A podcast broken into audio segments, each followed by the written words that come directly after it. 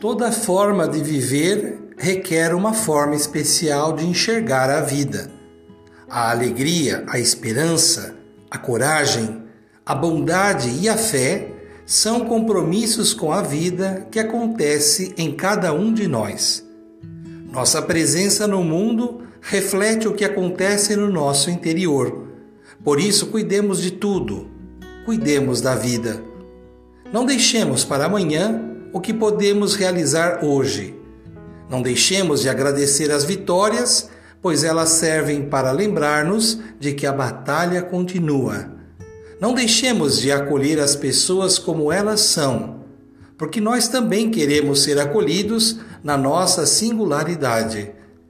Não deixemos de perdoar, porque nossa relação com o mundo e com as pessoas precisa de mais leveza e nosso coração precisa de paz. Toda forma de viver se torna uma jornada de possibilidades para caminhar e espalhar as sementes da esperança.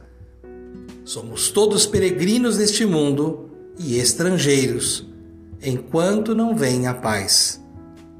Cultivando a cultura da paz, um grande abraço.